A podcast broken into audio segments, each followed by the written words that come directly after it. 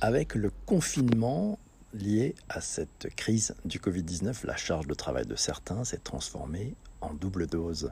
Double dose car en plus des tâches habituelles, se sont invitées les tâches à faire pour pallier l'absence de certains collègues malades ou en congé pour s'occuper de leurs enfants en bas âge.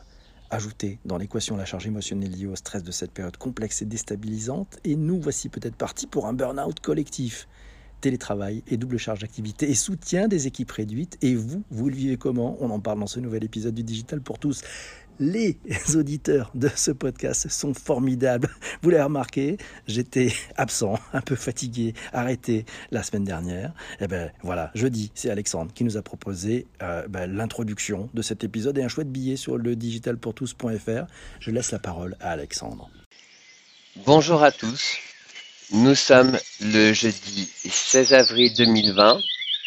Nous devrions faire aujourd'hui un podcast sur l'activité soutenue, productive et de télétravail, donc de télétravail et la double activité, mais PPC n'a pas été en mesure de le faire. Je lui fais donc la surprise de lui faire pour lui aujourd'hui.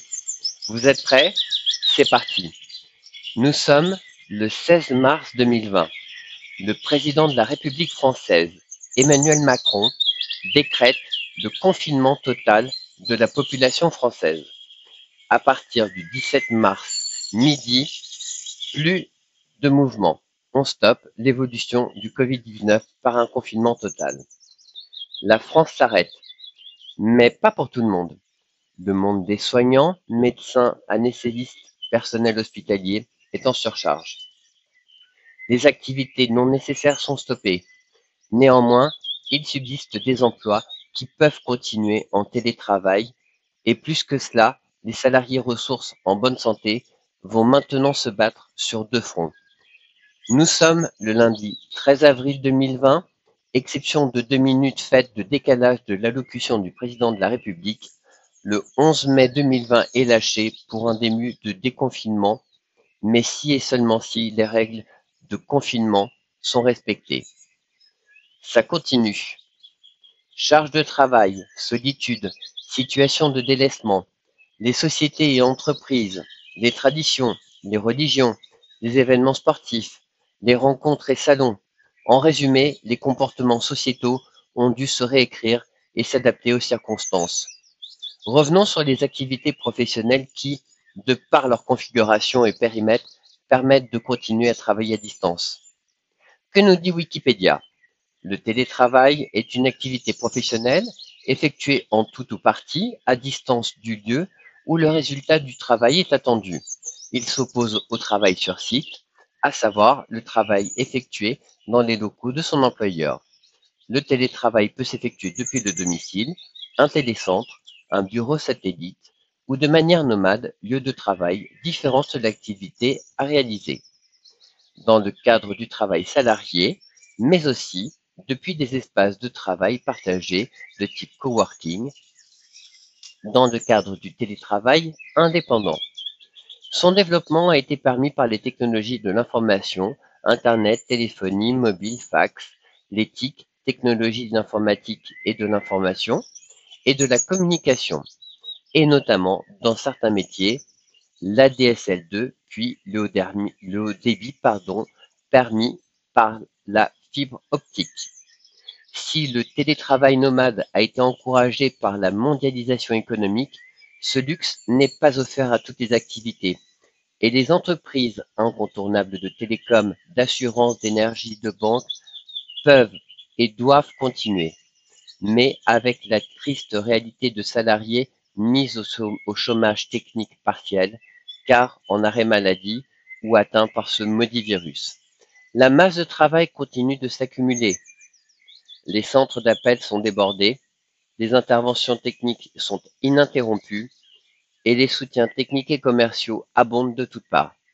Il ne reste plus alors qu'à demander aux volontaires déjà en télétravail d'offrir leurs services, connaissances et compétences afin de soutenir les salariés toujours en poste. Comment va faire la société pour offrir un nouvel environnement de travail à des salariés volontaires mais non qualifiés pour répondre à des appels ou des mails de clients, que ce soit des demandes techniques ou commerciales? Combien de temps vont tenir ces collaborateurs qui donnent encore beaucoup plus que leur personne, de leur énergie pour aider à faire à celle en sorte qu'elle travaille nécessairement plus, qu'elle ne soit pas plus malade, qu'il n'y ait pas plus d'absence, plus de congés, voire même déconnectés. Ce billet ne vous offrira pas la réponse sur un plateau, mais il va vous permettre de repenser les compétences de chacun et de réorganiser les façons agiles des sociétés pour pallier un nouvel événement qui risque de revenir tous les quatre ans, une épidémie. Selon Gartner, préparer les employés aux demandes de, télétravail en définissant des attentes précises et en permettant des interactions de soutien, tester votre infrastructure technologique sous contrainte pour déterminer sa capacité à prendre en charge le télétravail nous emmène sur le chemin de la façon à repenser aux événements inattendus. Il n'y a pas d'infographie ce jour, pas de chiffres, juste une réalité de charge mentale pour ces salariés volontaires et très engagés et qui vont encaisser une double corvée de travail. Je vous remercie à tous et je souhaite un bon rétablissement à PPC. À très bientôt. Mille merci Alexandre pour ce chouette billet vocal. Oui, Alexandre a même eu le plaisir de nous mettre un fond musical avec beaucoup d'oiseaux. Je ne sais pas, un clin d'œil peut-être. bref, mille merci et bravo. On retrouve le billet d'Alexandre sur le digitalpourtous.fr. Vous qui nous écoutez sur les plateformes de balado, n'hésitez pas à vous abonner. Euh, voilà, vous pouvez vous abonner sur votre plateforme préférée.